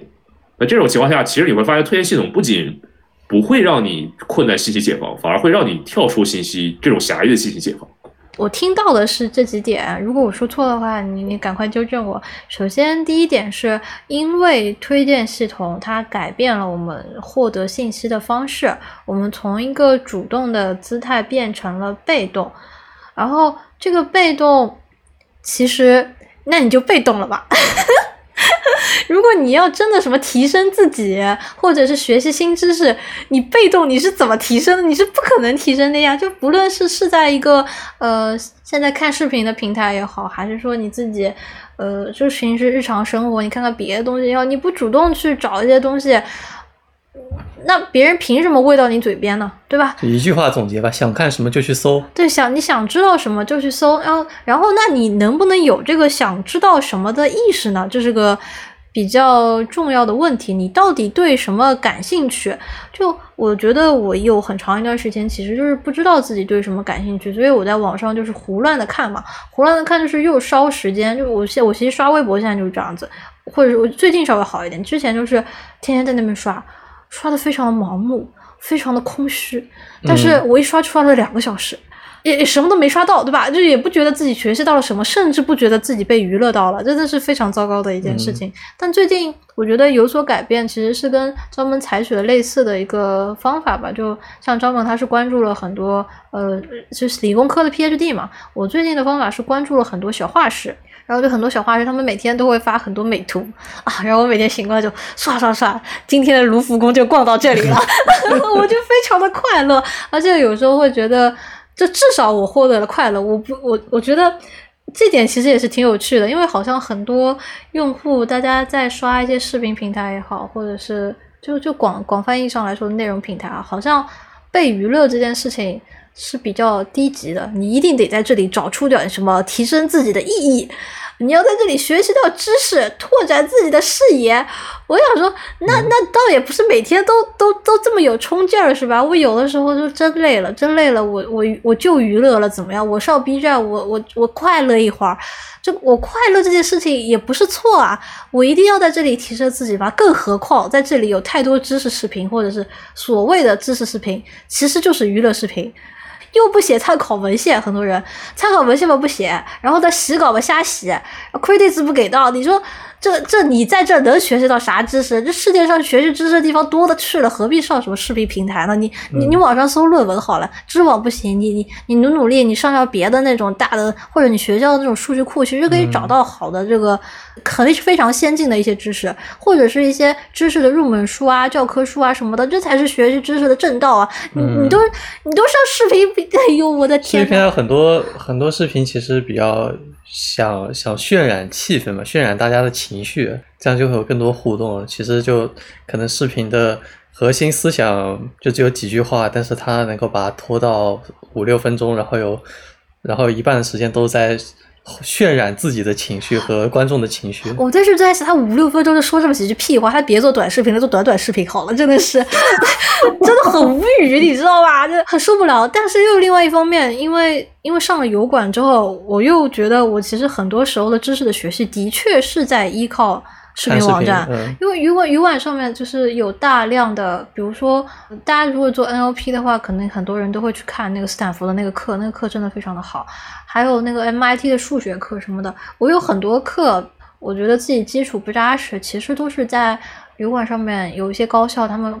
发布的一些公开课，然后像现在，比如说我在这个计算机领域的话，有非常多的嗯代码的讲解，或者是新的论文的讲解，甚至是有些地方开会他们做的这个演讲，大家都会上传到 You YouTube 上面。那嗯。我就真的能够从这个，在我不光是 YouTube，Pornhub 啊上也有这种啊什么看斯坦福的课公开课 Pornhub，什么什么什么什么 什么考研视频 Pornhub，啊，我啊，但但反正就观看量挺高的，确实啊，谢谢你的补充。证明大家在理性上网。但这这就是你，你理性上网，你甚至能在 Pornhub 上学习知识，这是学习知识。就不会被推荐系统所击败，在哪里都是可以学习的。只要你自己愿意搜索。我们如果自己真的有那个念头，你知道自己要学什么的话，视频当然是个很好的一个平台，因为视频你可以加速，你可以倍速，你学着老师讲的慢，你就加加速，你每天可以看更多一点，或者说你这个知识点就是一下子没读懂嘛，那你再看看个两三遍，你说不定就懂了。所以如果大家真的很在意这个信息茧房的话，可能就跟前面张门说的一样，我们还是从我们能够做到的部分做起嘛。我们能够改变一些自己的行为，这个是我们自己能够做到的。你说要改变这个网站，那也是可以做到的。你加入这个网站，加入 就是就是你加入他们，改变他们，这个也是可以。但对于大部分有就是大部分人来说，我觉得比较困难。那比较困难的话，那真的只能尽量给自己一个舒坦的心态，嗯就是你你就是看小姐姐视频舒就是坦。就是我看，比如说我看米娜娜，我我我就真的很快乐。我看米娜娜，然后关键是我我跟碎花交流，我们俩都很快乐。就是你知道吗？就娱乐不是一种问题，反正我的意思就是主要就是这个意思。我觉得我娱乐就娱乐了，学知识就学知识，把这两块稍微分得开一点，可能大家都会变得更快乐一些。好，我我说完，长长篇大论。不过呢，讲到这个油管和这个 B 站的推荐，我发现这个油管的手机端它的一个单个视频占的面积特别大，但是 B 站一个页面它可能有八个视频，油管它一个页面可能就两个视频，嗯，是的，手机端只有一个视频，其实。手机端就一个视频，就是它嗯。它的横横跨的面积比较大嘛，就占地面积比较大。我就不是特别明白，就是 B 站这个推荐系统吧，它你的首页推荐它推了，但是又推的很小，导致它也有那种整个占了整个宽度的视频。那不是会员购吗？啊，没有没有没有，它它有它有一些热度比较高的视频会占更大的篇幅。啊，有趣，大家分的面积还不一样呢。是的，我嗯。觉得 B 站手机端的这个推荐现在这个 interface 不是特别好，因为它首先是它在你的封面上面还打了很多东西，导致你这个嗯封面也很难看清楚，大家就非常珍惜的在在计算自己这个封面到底要做成什么样子，就增加了很多无聊的成本，让我这是的，就嗯比如说一个比较明显的，就是它的那个视频的封面的正下方是被盖住的，应该说下嗯。方大概有四分之一的区域是被灰色的阴影盖住的，因为它要放那个点点赞啊还是什么，呃要放播放时长播放量和时长，对对对。然后你这个右上方还要加个什么合作 tag 什么什么东西，我就本来就家里这个地就不是很阔绰，就雪上加霜。嗯，但这个是 U U I 的问题，跟推荐系统没什么关系。对不起，错怪你们了。呃，但是这么设计推荐系统是有相关的原因，就是会影响到推荐系统。嗯，这个其实这里的 general 的问题，这一个更宽的问题就是，到底视频搜索页是做成这个信息流，是做成双列的视频还是单列的？嗯哼，是刚才咱们说的，其实 B 站是一个几几乎是双列的，当然你搜着搜着确实能发现一个大视一个视频占满，就是整个单列。YouTube 是单列嘛？那其实这个在两三年前有讨论过快手和抖音的区别，就是快手的信息流当时是双页滑的一个模式，然后抖音其实是一个单页就是上滑的一个模式。当时在讨论说这个是不是有谁比谁好的问题。当时的这个结论显然是没有，就是说它其实是各有利弊。最后虽然你并不能说快手是不是应该转成单页，但是因为我也不怎么用这两个 app，说不定它也最近也变了。然后，呃，双页的好处是你一口气可以刷到很多个视频，这样的话用户是可以有更多的选择和更大的，你的视频也会有更大，每个视频都有大的曝光量。而你那种单页单滑的话，你的整整个体验看起来好，但是它的视频会少。嗯，所以这是一个取舍。然后你的这种模，因为我刚才说到推荐系统最核心的一个地方就是数据要多。这个数据多的意思是说你要有足够多的曝光的数据，然后收到它的反馈，说他点了还是没点，这样你更容易知道用户的兴趣的反馈。但是你数据采取双列的这个模式，你的噪音又会多。就像你说的，这上面挤了这么多字儿啊，什么乱七八糟东西。其实用户没点不代表用户没兴趣，那可能是你的这个 UI 太差了，导致我本来这是个好视频，但我没点。所以这就是一个取舍。当你采取双链模式的话，你的系推荐系统的数据会变多，但是它很有可能你的数据也质量也会变差。那到底是怎么样一个好？其实。这也是需要去实验，而且它需要考虑的不只是推荐系统，也同时也包括了用户的一个感觉，包括你觉得现在的你的 UP 主的视频曝光量够不够，这些很多因素放在一块儿，来决定你是应该走单列的模式还是走双列的模式。但是呢，产品经理可能没有想那么多，但是所以具体想的话，需要列出来的条数应该是这些，嗯。明白，产品经理听到了没有？听到了要打钱，听到了扣一。嗯，就说明它的这个 UI 设计和算法本身可能还是有些挂钩的部分在。嗯哼。还有一个是之前我们在做这个节目整理的时候，我们提到提出了一个问题，就是现在有一个现象叫做大数据杀熟。嗯。就是说，它肯定这叫什么？它是给你精确的图，我不知道它到底算是。举个例子吧，就比如说我点外卖，嗯，原本点的这家外卖。是十五块钱一份套餐，嗯，然后过了几个月，我发现，哎，它涨到十七块钱，但我还是点。然后后来我把这个外卖店推荐给朋友，然后朋友发现，只要十四块钱就可以买到这个套餐了。这个就是我们说的大数据杀手，嗯嗯。但这个事件，这个现象本身是跟推荐算法有关的吗？呃，是可以有的，是可以有什么叫 可以有？好好含蓄哦。那他们要怎么有呢？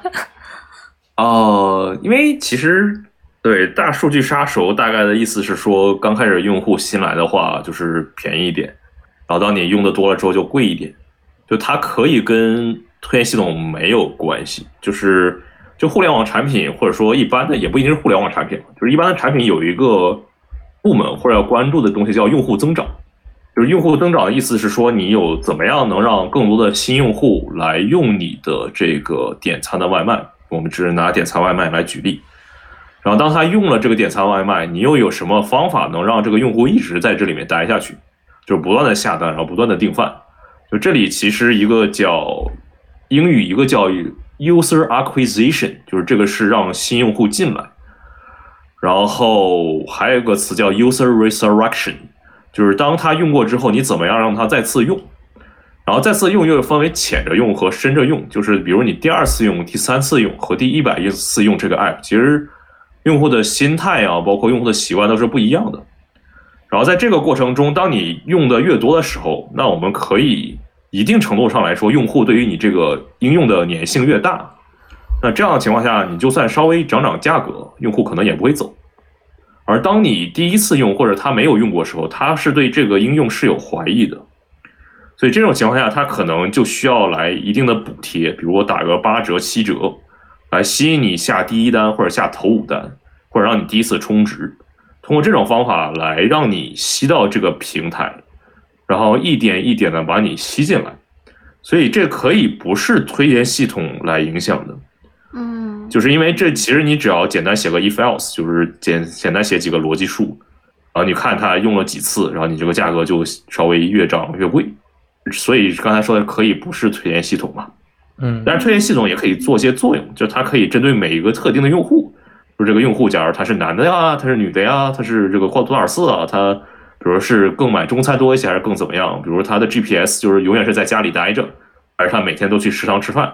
就这些信息是可以告诉你，这个用户可能有多大概率是有多少的程度是可以接受什么程度的涨价，而最后这就变成了一个数学优化或者一个机器学习的一个预测问题，然后这样的话它就可以来大数据杀手，这也可以是一个推荐系统要解决的问题。我当时听到大数据杀手这个事情啊，我觉得最让我不适的是，他觉得你跟他熟了。你用的多了，他就可以宰你了。这个东西是跟我们日常生活中是相反的，因为日常生活中，比如说你去一个店，你吃的多了，老板说：“哎呀，你又来了，这个送你。”就是你一定是会得到一些实惠的。或者你去买菜的时候，啊，哎呀，今天又来买菜了，他们送你一把葱，对吧？都是有好处的。就是你去了之后，两方大家互相熟悉了，就是。对方知道，因为你经常来，他有稳定的客户，便宜你一点。对老顾客便宜一点。现在是老顾客给你涨一点价格。对老顾，这个就让我觉得就很奇怪，到第一个想出来的人脑子里在想什么东西？因为对于线下来说，他是把你当成是客户，但是在线上他把你当韭菜，不一样了。啊，是是这样子吧？我我我我倒我是真的不是很不是，就是听到这个事情让我觉得好像。那个，比如说一个外卖店，或者是一个滴滴打车的司机，滴滴打车现在还有没有？我也不知道。反正就是一个你打车的师傅，他要利用你，或者是平台根本也没给他多挣，就平台在里面抽成。嗯，平台两边抽。两边抽，这个事情是让我觉得有比较险恶。万恶的资本主义。哎，不是，不是这么说，就是我觉得这个东西 它体现出来的这个味道并不好，并没有人文关怀。全是钱的味道，嗯，这这是吧？是吧？可以这么说吧？可以这么说吧？都是钱的味道。因为我觉得，其实我们，因为我比较喜欢跳出这个框架，因为我们讨论大数据杀手，其实我们可以换一个更 general 的情况，就是说，呃，这个是那个哈佛的那个那哥们儿叫啥我忘了，他在哈佛大一有门课叫正义论，就是什么为正义。应该是桑德斯讲的，对，好像他叫这名，迈克尔·桑德斯应该叫这名。他的第一课就讲的是，假如一个人在沙漠里走路，他要渴死了，你又是唯一一个卖水的人，那你能不能可以涨价，以及到底可以涨多少？我可以，我是不是可以说这一瓶水要你全部财产？就是这个到底是不是一个道德的事情，或者一个正义的事情？那他举的这个例子比较极端，然后他就举了一个稍微不那么极端的例子。那当时美国有那个卡特琳娜飓风，然后大量的这个设施都没有电、没有水、没有油，什么都没有了。啊，有一小部分人就有。那他其实所有人都想要，但他卖给每个人肯定是不够卖的。那这时候他是不是可以涨价，涨很贵，涨到就是只他假如有一百份，就只让头一百个用户能买得起？那他到底是不是可以做这样的事情，或者做一个，这到底是不是一个道德的事情？这个在有的理论里看是不道德的，在有的理论里看是道德的。那到底以及有一些就是觉得他不道德的事情，觉得他应该控制价格，不应该涨那么多，或者应该控制成原价。他采取这样一个行为，导致可能会让所有人都没有水，都没有油，因为在那个情况下。很危险嘛，所以往里进货其实是一个成本很高的事情。假如你以一个自觉有道德的行为去强行控制这个事情，那有可能会带来更大的灾害。那这个在正义的论里面其实是讨论了三件事情：一个是动机正义，一个是过程正义，一个是结果正义。而这里就是一个典型的，你的动机是正义的，但你的结果最后是不正义的。那这里到底今天我不去说到底哪个好哪个不好，就是这个我觉得没啥，我的个人看法其实不是很重要在这里。但是这里就说，这里大数据杀熟为什么给人感觉不舒服，是因为很多人的这种道德观念觉得这确实是个不好的事情。就像你说的，很多时候在现实生活中你越熟的话，那你应该给我个打折嘛，你怎么反过来还涨我价呢？对吧？这似乎看起来是一种不道德的行为。但有时候，到底怎么样去思考这个问题，其实可能有时需要去定义什么样的事情是个道德，或者我们遵循一样什么样的道德流派。但是这个道德流派是怎么样，其实是没有一个好的，没有一个公允的答案。同时呢，包括怎么去看大数据杀熟这个问题，其实也可以反过来去看了。你完全可以说，那个最后的价格，比如涨价的那个价格就是标准价格，那我完全可以说我是补贴新用户进来，去帮助更多的用户这个熟悉这个购物外卖。这这样听起来是不是就很道德？当然，我并不赞同这样的一个叙事的体系。只是说这个里面背后的一种什么是对的，什么是错的，它其实是有一套哲学理念在里面，但是它很难，最后的结论是它很难定义什么是对的。像我收贵的钱 就是错的。哎，可以就可以，我完全觉得是可以这么说。嗯，就是刚才只是从哲学层面上来说，因为今天是聊什么推荐算法、一键三连什么，可能好像这个有点虚。但我们可以聊的实一点，就是说，从一个互联网产品来说，当我爆出大数据杀熟这个事情的时候，那肯定是对公司的品牌不太好。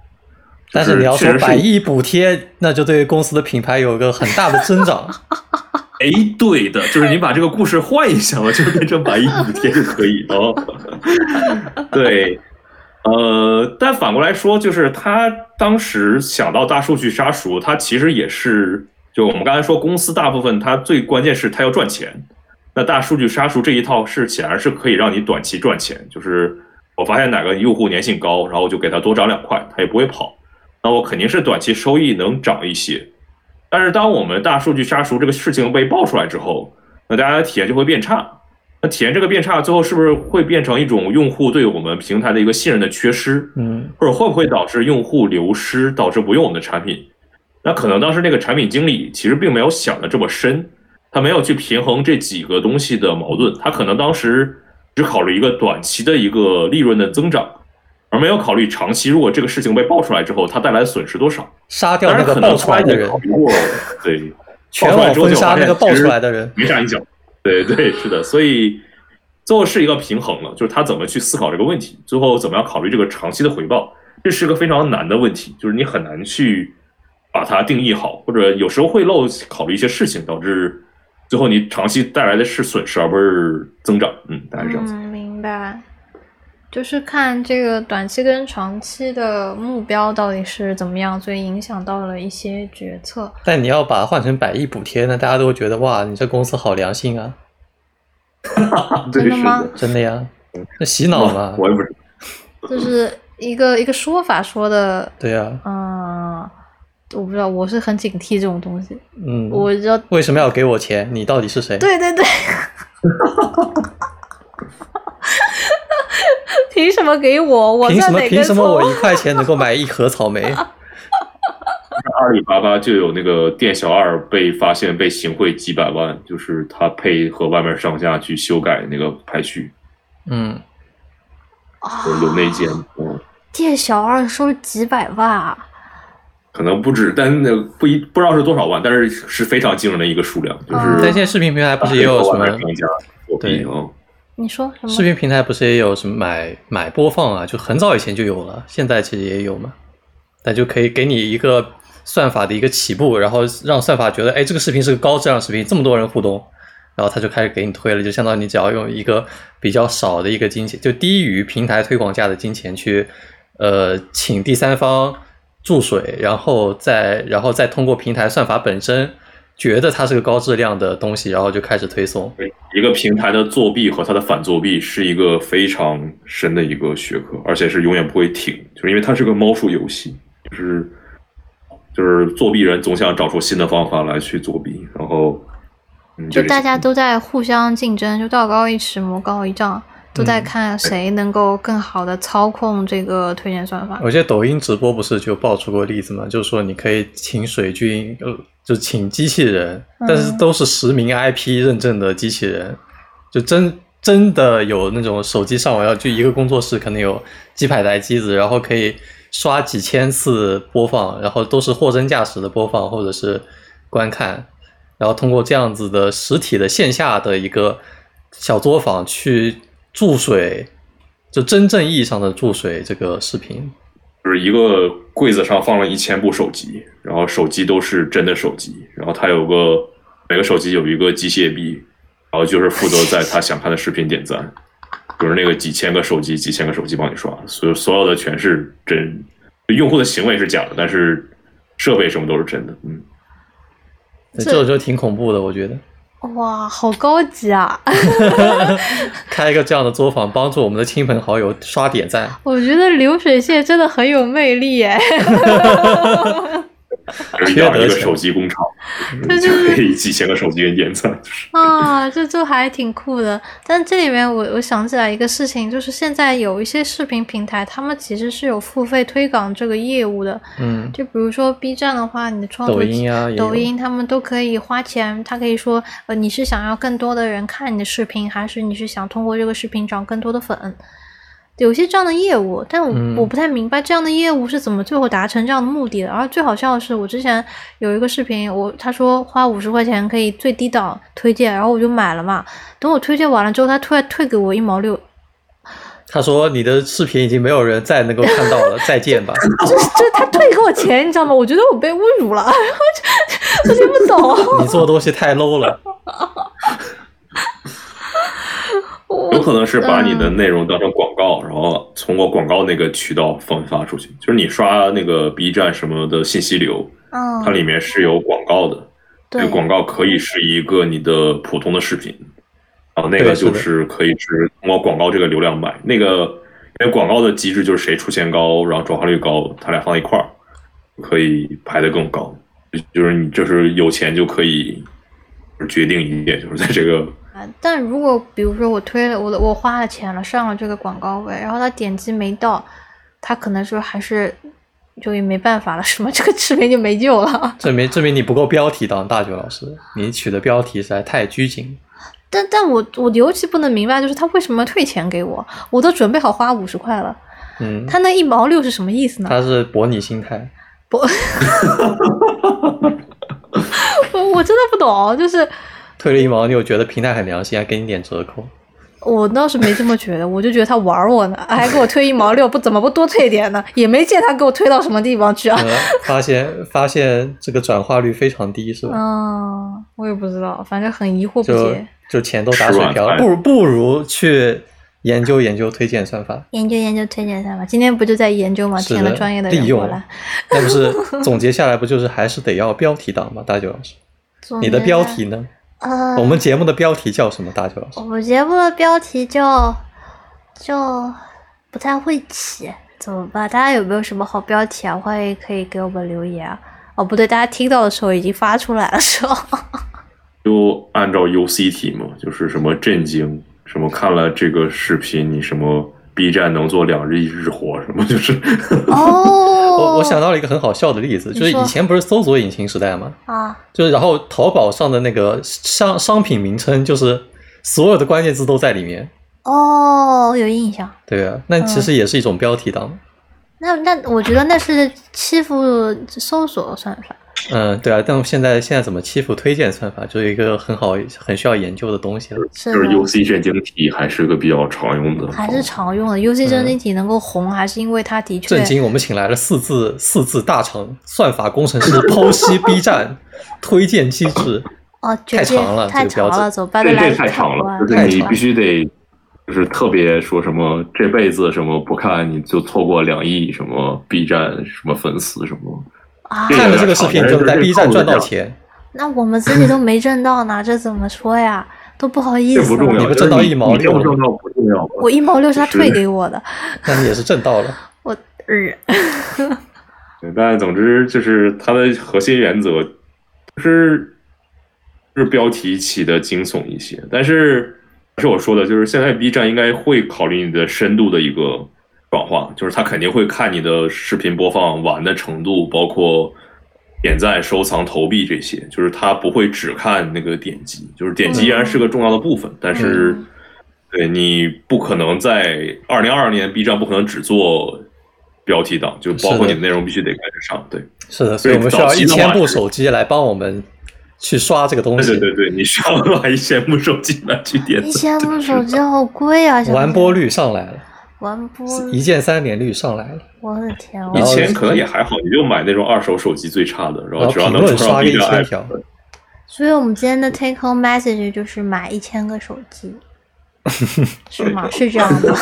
我我们的频道其实是杜绝这种违法乱纪的行为，也不算违法吧，就叫什么违反平台规则的行为的。这也没违反平台规则，真的吗？我不知道，应该这应该算违反平台规则。但其实国内团队应该是对这个已经有针对措施嘛，就是发现那种大规模手机就是物理机械臂点赞那个，应该是有法，就是对。它能识别你的一些用户 Python，就发现这玩意儿就就上来就点赞，就是这是干啥的？就是哦，明白明白。嗯，就说明这个机械臂的研究还需要再上一层楼。是的，要增加随机点击团队，他会更去把这个机械臂的行为更拟人化，就是争取像起来一个真的用户，就是他犹豫一会儿，然后逛吧逛吧，然后再点赞。对，来回看这个视频，看了好好几遍才开始点赞。哎，他可以这么做，嗯。对，但你不觉得这个就特别机器学习算法吗？嗯，就大家互相去找对方的 pattern，对，去找对方的规则在哪里，然后，然后大家就发现对方，哎，这里有一个固定的东西，它肯定是这样子，然后你你去找，你去修改，他也去修改，是的，有点缠斗在一起，有点像以前的正版软件跟盗版软件打的那个年代的感觉。但是我们可以比较，嗯，总体上的来说，就推荐算法这个东西，现在在大部分网站，它可能就是在量化这个点击量。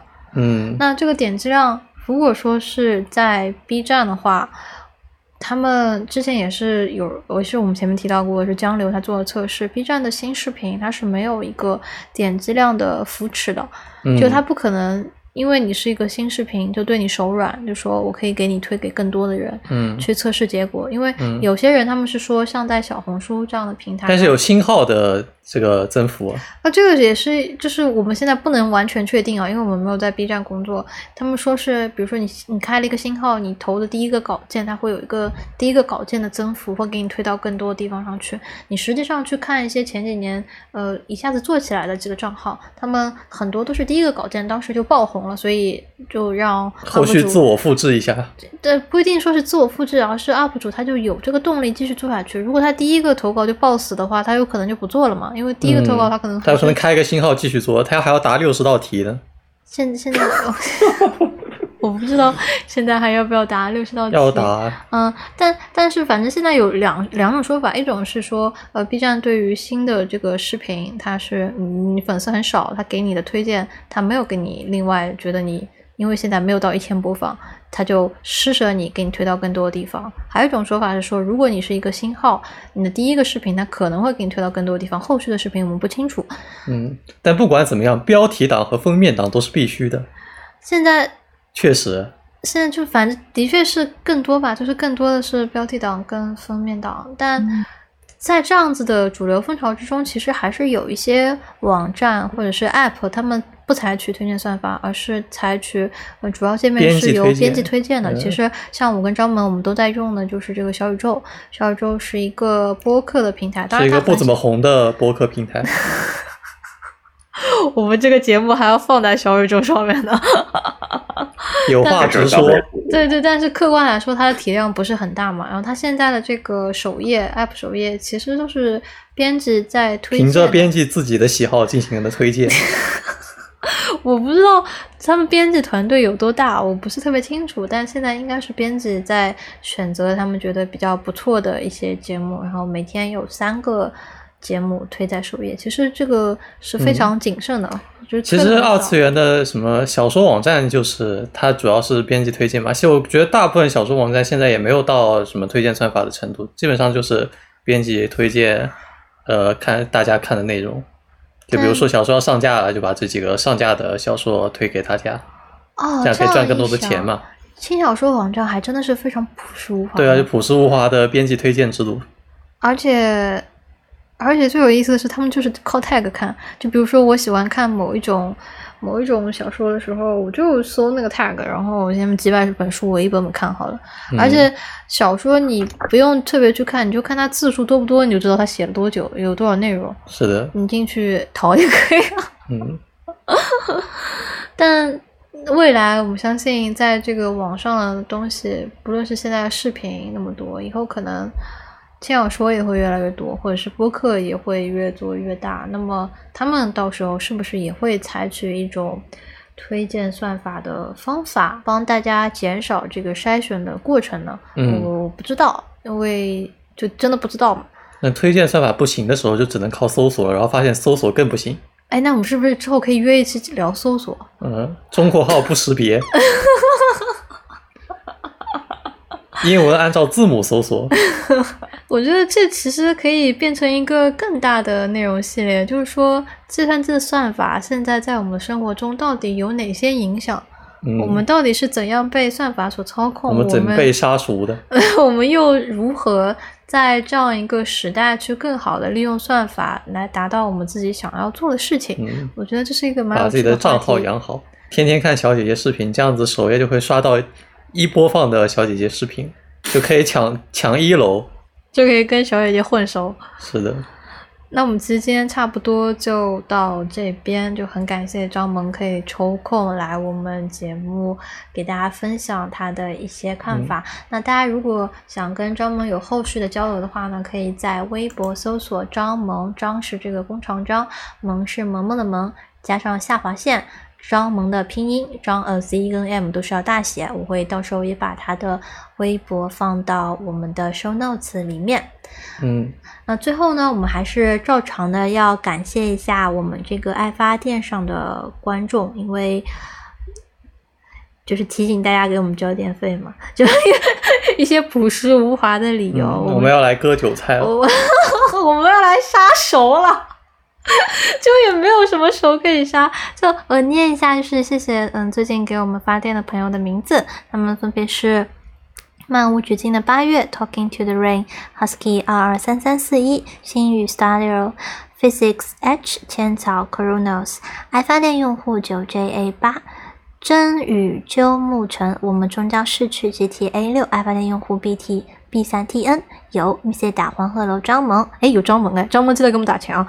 要玩，杀手开始了，杀手开始了，呃下次一定，下次一定。下次赢。嗯，药丸反常函数，花灯汇流向海一二一三八，Danton 零零零 TC 一三零精神扰乱装置，Hawaii 的冬雪。说富贵在卖一下 My Head，文渊与刘雨锡感谢以上朋友对我 R 资源的爱发电的电费赞助。那么我们今天的节目就到这边，大家再见，大家拜拜，拜拜拜拜拜拜，停止录制，停止录制。